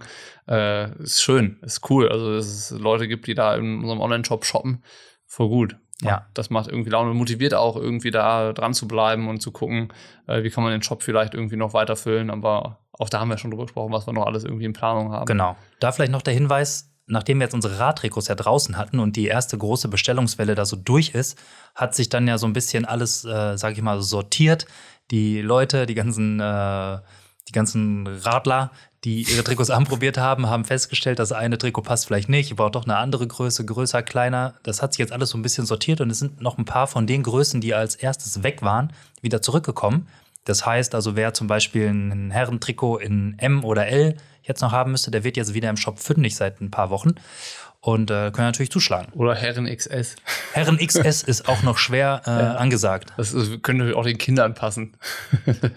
das war ja, aber vielleicht müssen wir das anders labeln einfach. Ja, interessante Erfahrung eigentlich. Ähm, das war ja auch die größte Challenge eigentlich bei dem Trikot, diesen überhaupt mit einem Größensplit äh, sich auseinanderzusetzen. Also wie verteilt man auf Männer und Frauen? Das ist ganz gut gelungen, glaube ich. Aber wie viele Größen bestellen wir? Und das wird, glaube ich, ich glaube Männer XS ist ein oder zweimal weggegangen. Haben wir noch ein paar von rumliegen jetzt. Haben wir noch ein paar kleine Männer da draußen, die noch ein Trikot brauchen? Weil XS ist es wirklich, ist es wirklich ein extrem kleines Trikot, ne? Das äh, können wir mal gucken, ob da passen wahrscheinlich zwölfjährige Jungs rein. Würde ich sagen. Der, der Durchschnitt ist zwölfjährige. der Durchschnitt ist zwölfjährige. Ja. Whatever. Also ja. wenn ihr dann noch Bock habt auf ein Trikot oder sowas, schaut auch gerne mal rein. Da sind jetzt wieder Verfügbarkeiten da, die vor ein paar Wochen noch nicht da waren. Genau. Ähm, ja, aber wollen wir jetzt auch nicht zu ausufernd hier über, äh, über Shop und Kaffee und äh, und bla und kaufen reden. Lass uns noch mal darüber sprechen, was sich noch so getan hat in den letzten Wochen, äh, unter anderem nämlich in der Podcast-Welt. Ich hatte gesehen, dass Felix Henschel und Sebastian Reinwand sich selbstständig gemacht haben mit einem Podcast. Auslaufen heißt der das gute Stück. Ich glaube, jetzt ist gerade die achte Episode erschienen. Hast du schon reingehört? Nee, noch nicht. Tatsächlich. Äh, mach mal. Wir geben aber Gas. Acht Episoden schon. Nicht schlecht. Ja. Daumen hoch. Also ich weiß jetzt nicht ganz genau, wann sie gestartet haben, aber irgendwann um den Jahreswechsel rum und ähm, haben da coole Einblicke so ins Laufgeschäft eher. Ist klar, ist ein Laufpodcast. Auslaufen heißt das gute Stück. Ähm, aber macht Spaß zuzuhören. Also es ist echt leichte Unterhaltung so, aber das ist genau das, was ich will, wenn ich einen Podcast höre, beziehungsweise wenn ich äh, im Training bin und mich da unterhalten lassen möchte. Passt voll. Also ist echt gut, macht, macht Spaß zuzuhören und ähm, machen das auch so, dass die beiden halt quatschen, aber haben auch immer wieder Gäste dabei, unterschiedliche Gesprächspartner, äh, gute Läufer, die einfach zur deutschen Spitze gehören. Also also unter 220. Unter 220, genau. Scheiße. Äh, Krass. Macht, also man, man kann den wirklich gut hören. Ausdrückliche Empfehlung für den Auslaufen-Podcast von Felix Henschel und Sebastian Reinwand von meiner Seite. Und beim Bewegungsarten ist Horst Reichel ja. ein neuer Gastgeber. Horst Reichel ist jetzt mit am Start. Äh, Matthias Knossalla ist äh, ausgestiegen, weil er irgendwie viele andere Sachen auf der, auf der Brust, vor der Brust hat. Und jetzt haben ähm, Gregor, Eva und Horst. Und Horst, das, Ding. das äh, Ruder in der Hand. Genau. Ähm, Horst Reiche, eben, also ich wollte, jetzt wollte ich schon sagen, ehemaliger Triathlon-Profi, oder oh, tut mir er leid. ist noch er ist Triathlon-Profi. Triathlon-Profi. Das, äh, ist mir, das war ein Freundschaftsversprechen. Habt ihr nicht auch mal zusammen im Team äh, Genau. trainiert? Ja, Oder wir waren im Team gestartet? Äh, zwei Jahre zusammen im Powerhouse Triathlon Team und haben da auch das eine oder andere Trainingslager miteinander verbracht. Wir haben auch, glaube ich, mal auf Mallorca zusammen das Zimmer geteilt im, im Viva Blue für ein Trainingslager. Sehr angenehmer Zeitgenosse, ganz entspannt. Ähm, da hast du schon reingehört. Ich habe bisher noch nicht so richtig reingehört, weil ich kann nicht jeden Podcast hören, den es da draußen gibt mittlerweile. Und ähm, werde das aber bestimmt noch nachholen. Was ich auf jeden Fall sagen kann, ist, der Horst ist ein übler Anekdotenerzähler. Also er hat auf jeden Fall zu allem eine Anekdote und Ja. eine Geschichte aus äh, seiner eigenen äh, Erfahrung. Er das, auch schon- ist, das ist sehr erhellend. es gibt nicht viele Triathlon-Profis in Deutschland, die schon so viele Jahre erlebt haben in dem Sport wie Horst. Also der ist halt tatsächlich schon ewig dabei. Und der war auch gefühlt schon mit jedem im Trainingslager. Und äh, wenn der da die Stories rausholt, kann ich mir schon vorstellen, dass das auch äh, lustig ist. Und er hat auch mal diesen bisschen Darmstädter Akzent so und hat auch so einen gewissen Humor. Ähm, ja, Einen gewissen Humor. Ja. ich muss mal Ihr kennt euch ja, ihr beiden. Ja. Das, er wird das schon zu deuten wissen. Ja, ich hoffe ich. Ich weiß nicht, ob er unseren Podcast hört. Mal gucken, ob ich eine Nachricht kriege. Ja, aber genau, der ist da auch eingestiegen. Hat mich total überrascht. Also ähm, ich hatte das, es hat sich ja nicht irgendwie angekündigt oder so, sondern plötzlich hieß Ja, es so, bumm. da ist Horst, unser neuer Host. Ähm, cool. Also Horst, der Host. Entschuldigung, da muss ich gerade drüber lachen. ja, ach, ich, glaub, er hat bestimmt noch kein, genauso wie ich noch kein Wortspiel mit seinem Namen gehört bisher. Wem sagst du das? Wem sagst du das? Ja, ja stimmt. ähm, genau, haben wir noch ein bisschen Werbung für Bewegungsarten gemacht und für den Austausch im Podcast. Ähm, haben wir noch was, was nichts mit Werbung zu tun hat? Nicht, dass wir jetzt zum Werbe, zu den Werbeschreiern werden. Aber wir, wir könnten, glaube ich, unendlich lange weiterreden, weil wir haben ja so viel eigentlich auch noch rausgehauen jetzt im, im Januar. Ähm, aber vielleicht machen wir hier mehr oder weniger den Deckel drauf, würde ich sagen. Wir sind auch schon relativ lange jetzt wieder dabei. Stunde, vier Minuten zeigt hier mein Timer an. Ähm, ich glaube, dass das aufregendste Thema war vielleicht tatsächlich die Vaporfly-Diskussion. Denke ich auch. Aufregend, ne? In unserer kleinen, beschränkten Sportwelt. Echt. Sowas reicht für Aufregung. Ja. Ja, und ähm, Was für, also, was für ein Luxus, dass das zur Aufregung führt, um über so dämliche Laufschuhe zu diskutieren. Aber ja, andere, Ja. anderes Thema. der Aufreger des Monats. Vielleicht müssen wir die Kategorie noch fest, fest einbringen. Ja. Der zweite Aufreger des Monats war ja ganz frisch gestern, der Bericht zum Ironman Dubai noch. Auch eigentlich, eigentlich eine Lappalie, aber irgendwie ähm, sinnbildlich für Iron Man. Ja. Die Beiträge, da sprechen wir jetzt nicht drüber, sollen die Leute lesen. Nee, kurios ist nur, dass tatsächlich bei diesen Beiträgen, wo das Potenzial da ist, sich über irgendwas aufzuregen, ist die Anzahl an Aufrufen direkt immer eklatant höher als bei allen anderen Beiträgen.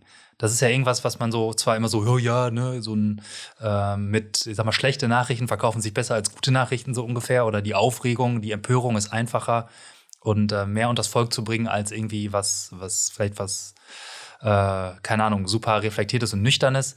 Ähm, aber so scheint es zu sein. Ich weiß noch nicht, ob ich das äh, final so richtig gut finde. Aber das ist, scheint irgendwie so einen Trigger da zu geben. Sei es Vaporfly, sei es Ironman Dubai, wo was mit der Zeremonie schief geht. Ähm, ja, Also das ist, glaube ich, so, das sollte nur nicht die Triebfeder, die Triebfeder dafür sein, was man für Inhalte veröffentlicht. Also wenn es, glaube ich, ein Thema ist, was einen selber irgendwie äh, kickt oder triggert oder so, dann glaube ich, dann passt es zu uns, wenn wir das auch darstellen mit unserer eigenen Meinung dazu. Aber jetzt nur irgendwie, weil wir wissen, das könnte bestimmt gut gehen, veröffentlichen wir das mal, das machen wir ja nicht. Ähm, und dann machen wir dann, glaube ich, ich, ich fand den, den Januar tatsächlich relativ entspannt, weil wir uns irgendwie auch die nötige Zeit genommen haben für andere Beiträge, wo es dann eben nicht darum ging, irgendwie tagesaktuell irgendwas zu veröffentlichen, sondern sei es das intermittierende Fasten gewesen oder dein Beitrag zum alternden Sportler, ähm, wie es da mit der Gesundheit, Regeneration aussieht, wenn man älter wird. Ähm, das kostet, so Beiträge sind halt inhaltstiefer und kosten natürlich unheimlich Zeit in der, ähm, in der Aufarbeitung. ja. Ja, die, das ist teilweise auch so die Recherche, die man dazu anstellt, auch die Tiefe, mit der man sich dann mit diesen Themen beschäftigt. Man lernt selbst Zumindest geht es mir so enorm viel, Ja. wenn man sich da reinwuselt. Du bist ja gerade auch an so einem Thema Ja. dran, dürft da gespannt sein, verrate ich jetzt nicht, aber sagst du auch, oh, dauert noch ein bisschen. Ja, dafür gibt's dann Das- dafür gibt's ja. die Beiträge, die sind in einer halben Stunde geschrieben, aber ähm, ja, andere Themen kosten einfach mehr Zeit. Aber es ist ja schön, dass wir uns die Zeit nehmen können und das war, dass, dass wir da irgendwie ein ganz gesundes Level gefunden haben. Ja, Irgendwie aber, mit drei Blogs die Woche ungefähr im Schnitt, denke ich, ist ja ganz gut, dass das jeder lesen kann. Aber auch so ein bisschen so Zeichen an uns selbst, so dass, also da sind wir sensibel für und ich denke, da ist es auch nicht, dass wir sagen, wir wollen da jetzt irgendwie auf jeden Empörungszug irgendwie mit drauf, ganz im Gegenteil. Äh, Aber klar, es hilft sich, glaube ich, das immer auch mal wieder so vor Augen zu führen und äh, das nicht zu vergessen, wenn man sich vielleicht darin verliert, äh, zu denken, oh geil, da gibt es äh, viele Aufrufe, äh, lass uns noch mal irgendwo mit draufhauen, so ungefähr. Ja, gut. Aber Ja, das, haben wir auf dem Schirm. das haben wir auf dem Schirm und äh, schön ist ja auch, dass irgendwie, ohne jetzt auf die eigene Schulter zu klopfen, aber ähm, im Januar hatten wir die meisten Themen halt auch immer so als erstes. Da gab es noch keine öffentliche Meinung dazu, sondern äh, wir haben das meiste als erstes irgendwie öffentlich dargestellt und ähm, dazu beigetragen, dass man sich eine Meinung bilden kann, dass das Thema diskutiert und darüber gestritten wird in einem positiven äh, Sinne. Und äh, ich glaube, dann schafft man was. So, ne, wenn man äh, da dann eben nicht auf den Zug aufspringt, sondern vielleicht so einen Zug mit anschubst, dann äh, ist, ist man, glaube ich, auf dem richtigen Weg und dann passt es auch zu Pushing Limits und dann ist es auch das, wie ich das gerne mache. So sieht's aus. Ja. Ich muss ganz kurz zum Ende noch eine Entschuldigung, weil ich habe auf dem Weg hierhin noch nach Fragen von den Leuten Oh, gefragt oh. für einen Ja, Podcast. komm, die hauen wir noch raus. Die machen wir noch. Es Achso, steht auch noch niemand hier vor der Tür und will uns aus dem Besprechungsraum rauszerren. Okay, ich wollte mich Deswegen, eigentlich dafür entschuldigen, dass ja. wir die jetzt nicht machen, aber dann machen wir Ach so so, natürlich. ja komm, dann mach zumindest mal so einen kleinen Auszug. einen kleinen Auszug. Also ich habe gesagt, je nach Fragenqualität machen wir drei bis sechs Fragen. Ähm, aber das sind halt meistens Fragen, die können wir auch beim nächsten Podcast noch beantworten. Ja, die sammeln wir einfach mal grundsätzlich und dann streuen wir die in den Trash Talks immer mal ein. Das können wir machen, genau. Können auch immer mal wieder so dazu auf, aufrufen. Ich ähm, guck gerade mal durch.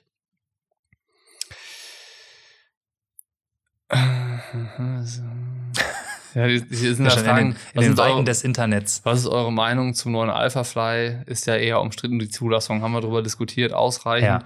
Worauf freut ihr euch am meisten im Triathlon-Jahr 2020? Boah, das ist eine gute Frage. Für mich ist dieses Jahr so ein bisschen als das Olympia-Jahr abgespeichert, muss ich sagen. Darauf freue ich mich sehr. Ähm, einfach auch, weil es uns oder mir so ein bisschen so den Blick mal auf, auf ganz andere Sportarten wieder ermöglicht. Klar, den hat man sonst auch immer eigentlich, aber dann steht das ja doch noch mal mehr im Fokus. Äh, da freue ich mich drauf. Und ansonsten ist ja heute bekannt geworden, dass der liebe Sebi in Rot startet und man damit wahrscheinlich in Rot so das krasseste Line-up vielleicht ever hat. Mit Auf jeden Fall. Frodo, Sebi, Tim O'Donnell, bei den Männern Worth, Cameron Worth Josh Amberger, Andy Ja. Dreiz, und bei den Frauen Anna Haug, Sarah Crowley, Lucy Charles Barclay. Also bei beiden Männern und Frauen Top 3 Hawaii am Start. Das gab es noch nie in Rot. Also es ist bestimmt das beste Starterfeld aller Zeiten. Also das wird sicherlich ein Fest. Genau. Leer ausgehen tut dann so ein bisschen der Ironman Frankfurt. Du kriegst so ein bisschen so Resterampe. So, Stimmt. sorry an alle, die da starten, weil das Profis, die das hören. Oder äh, Aufruf. ist nicht, ist nicht böse gemeint. Es war noch nie so einfach, den Ironman Frankfurt zu gewinnen. Ja. Die Chance ist jetzt da. Kein Sevi, kein Frodo, macht es sicherlich einfacher. Ja, denke ich auch. Mal gucken, wer sich für Frankfurt entscheidet, weil natürlich ist es dann auch so ein bisschen, du gewinnst das Rennen und dann halt der Ruf irgendwie hinterher. War ja auch kein anderer da. Ist natürlich Ja. auch undankbar. Ja, Patrick gucken, überlegt ja auch in Klagenfurt zu starten, so wie ich das irgendwie mal vernommen habe. Ja, genau. Das heißt, auch der wäre eventuell raus in Frankfurt. Vielleicht überlegst du sich sich jetzt Ja, mal. oder so. Mal gucken. Ähm, ich freue mich auf die Super League-Saison sehr, weil äh, Super League, das gucke ich sehr gerne zu Hause auf dem Sofa. Ähm, das ist halt so ein sehr unterhaltsames Format, das macht mir Spaß irgendwie zu verfolgen. Habe ich letztes Jahr auch irgendwie jedes Rennen geguckt. Ähm, hab ich, da habe ich Bock drauf, so irgendwie. Und klar, alles andere verfolgen wir, weil wir drauf stehen. Langdistanz, aber das wiederholt sich auch irgendwie jedes Jahr. Ne? Die Rennen sind immer dann doch die gleichen, ähm, mit anderen Starterfeldern und so weiter und so fort. Aber so Vorfreude verspüre ich auf die Super League. Auf jeden Fall. Mach, haben wir beantwortet die Frage. Beantwortet. Ähm, dann kam die Frage, wie viel eurer Arbeit geht in die reine Content-Produktion für Pushing Limits und wie viel ist Business? Business. Bei der Frage tue ich mich schwer, Alles. weil wir vorhin schon mal über das, was wir mit Pushing Limits machen, ähm, gesprochen haben und das Ganze haben wir Arbeit mit Anführungszeichen bezeichnet. Ja, also die, es, die Frage ist ja eher, wie würde man es definieren? Also was ja. ist, also klar, Contentproduktion ist relativ, relativ einfach. Das ist die Zeit, die man zum Beispiel einen Artikel schreibt, die Zeit, die, weiß ich nicht, bei mir jetzt, ich am Newsletter sitze, die Zeit, die wir hier in der Podcast-Aufzeichnung sitzen, die Zeit, die wir vor Ort bei einem Dreh sind, sage ich mal.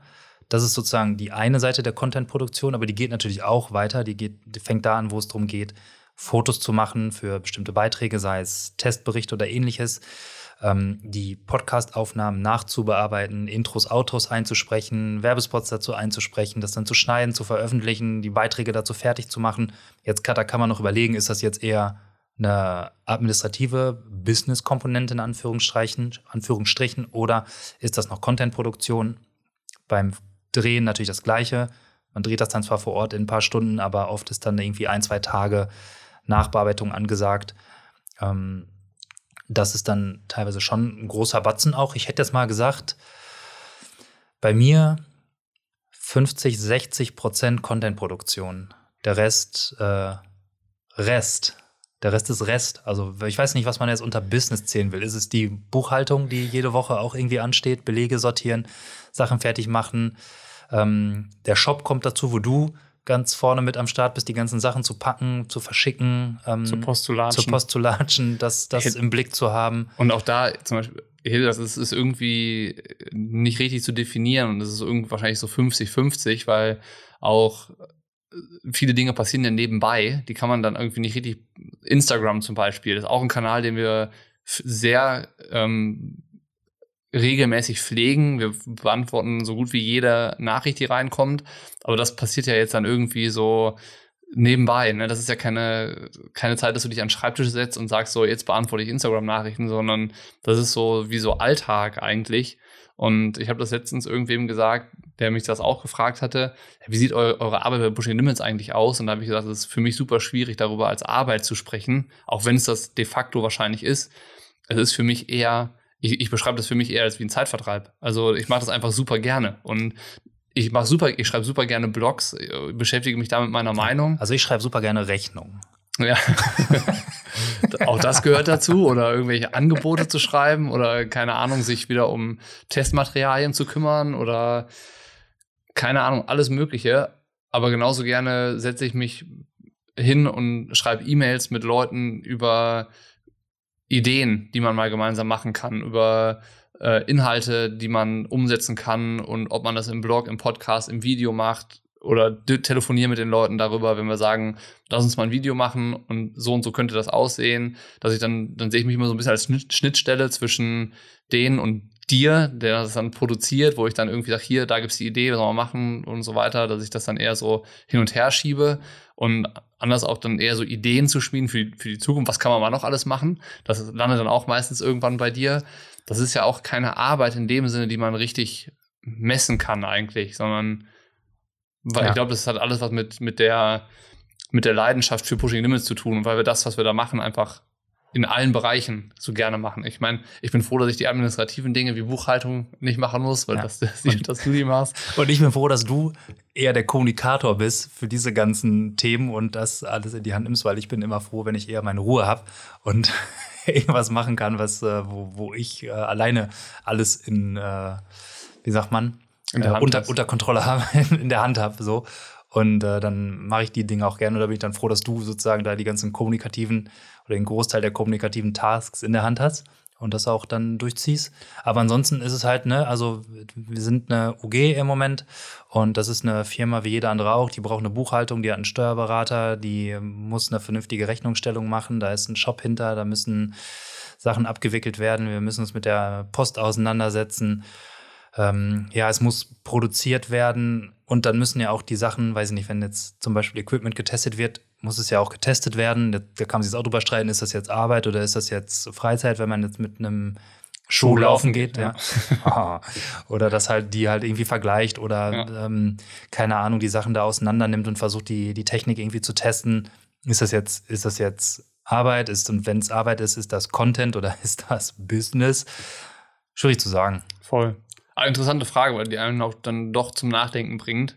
Also die klingt so simpel, finde ich, aber man muss sich da schon irgendwie Gedanken dazu machen, die richtig zu beantworten. Aber ich glaube, Ja. die richtige Antwort gibt es auch nicht. Aber gute Frage auf jeden Fall. Ähm, auch interessant, eine Frage. Tech Talk, das neue Scott Plasma, was haltet ihr davon? Ich habe noch gar kein neues Scott Plasma offiziell gesehen. Offiziell hat man das, glaube ich, noch nicht gesehen. Aber inoffiziell haben wir es beide schon gesehen. Ja. Aber dann Weil diskutieren es, wir an- es wurde irgendwo an- geleakt. Genau, es Das- wurde nämlich geleakt.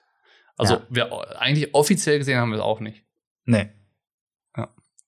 Die Diskussion führen wir, führen wir anders, an anderer Stelle. ähm, das waren drei Fragen. Hier ist noch eine Frage. Holt ihr euch einen 450-Euro-Jobber, der euch supportet neben seinem Studium? War das eine Bewerbung oder was? äh, Wer weiß, wer weiß. ja. Nein, keine Ahnung. Wir setzen natürlich auch mit dem Thema ähm, Support auseinander und Genau. wo und wie wir irgendwie Hilfe gebräuchten, gebrauchen könnten. Aber ich glaube, der erste Punkt, den wir da identifizieren als Punkt, wo wir Hilfe brauchen, ist eher in Sachen Multimedia, Produktion, Schnitt, äh, Ton, Aufbereitung von, von Inhalten, sowas. Weil im Endeffekt muss man ja sagen, wir sind ja nur zu zweit. Also das, was alles, was wir machen, machen wir wirklich nur in Partnerarbeit und äh, alles, was mit Produktion, mit Audio und Video zu tun hat, das machst du in Personalunion. Haben wir, sch- haben wir schon häufig so geschrieben und ich habe das auch häufig schon so gesagt, dass ich häufig eine Kamera tragen kann und einschalten kann und dann hört das bei mir auf. So, ne? Und ich glaube, ähm, wenn wir da nicht, nicht besser werden, darum geht es, glaube ich, gar nicht, sondern irgendwie mehr machen wollen, dann liegt das daran, dass uns halt eine, eine weitere Person fehlt, die uns da unterstützen könnte mit dem Schnitt und der Audiobearbeitung, Bildbearbeitung und den ganzen Sachen, von denen ich sonst kein, keine Ahnung, ob die da sonst noch dazugehören.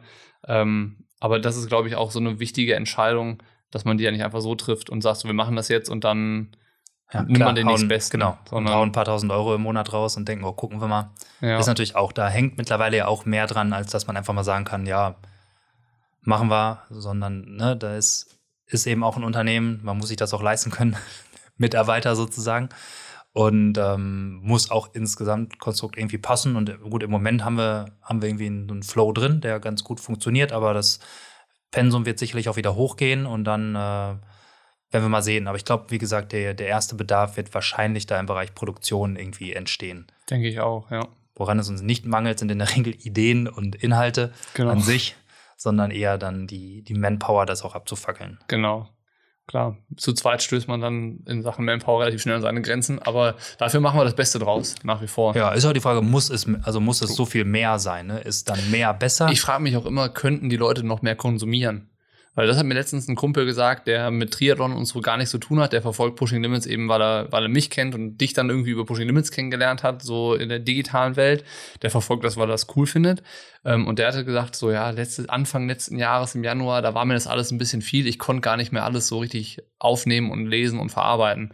Und ich glaube, deswegen war der Januar vielleicht auch so angenehm, weil wir gar nicht so mega viel rausgehauen haben, sondern immer mal wieder was. ja. So. Und das Verrückte ist ja, es war trotzdem der drittbeste Monat ever. Und drittbeste bedeutet, dass er halt hinter dem letzten September und Oktober äh, zurücksteht, wo 73 WM und Kona war, was halt immer die Top-Monate sind im Jahr.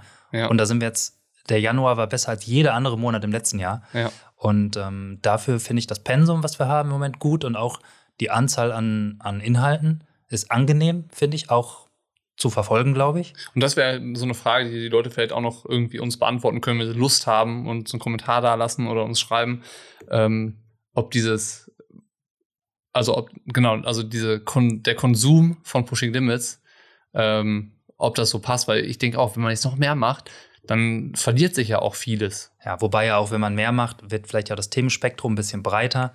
Und dann ist es halt ja logisch, dass auch nicht jeder alles liest, weil selbst, äh, also wenn ich jetzt woanders gucke, Nicht jeder in- weiß ich interessiert nicht, sich für ne, alles, ja. gucke ich in die Frankfurter Allgemeine Zeitung, ich lese ja nicht jeden Artikel, äh, sondern Richtig, ich lese ja. nur Dinge, Dinge, ich lese nur die Dinge, die mich interessieren. Stimmt auch wieder, ja. Und von daher, so wird es ja auch bei unseren Inhalten sein. Auch Ja. jetzt schon, auch wenn wir sehen, wie viele Leute da irgendwie über Google oder so kommen. Die kommen ja nur, weil sie ganz gezielt nach irgendetwas gesucht haben. ja. Äh, und von daher ist es, glaube ich, äh, kann das sehr divers sein. Das stimmt. Aber trotzdem mal gerne her mit den Meinungen. Genau. Ja. Meinung immer gerne. Ansonsten den Aufruf, den machst du sonst immer noch mit äh, folgt uns, liked uns. Aber komm, jetzt machst du den. Ich kann das nicht. Ich äh, ah. abon abonniert uns auf allen Kanälen und schickt uns so viele Nachrichten und Kommentare, wie ihr möchtet und liked alles, was ihr seht. Ungefähr so, oder? So sieht's aus. Liked alles, was ihr seht von uns. Genau. Und dann ähm, hören wir uns beim nächsten Mal. Genau. Haut rein. Ciao, ciao.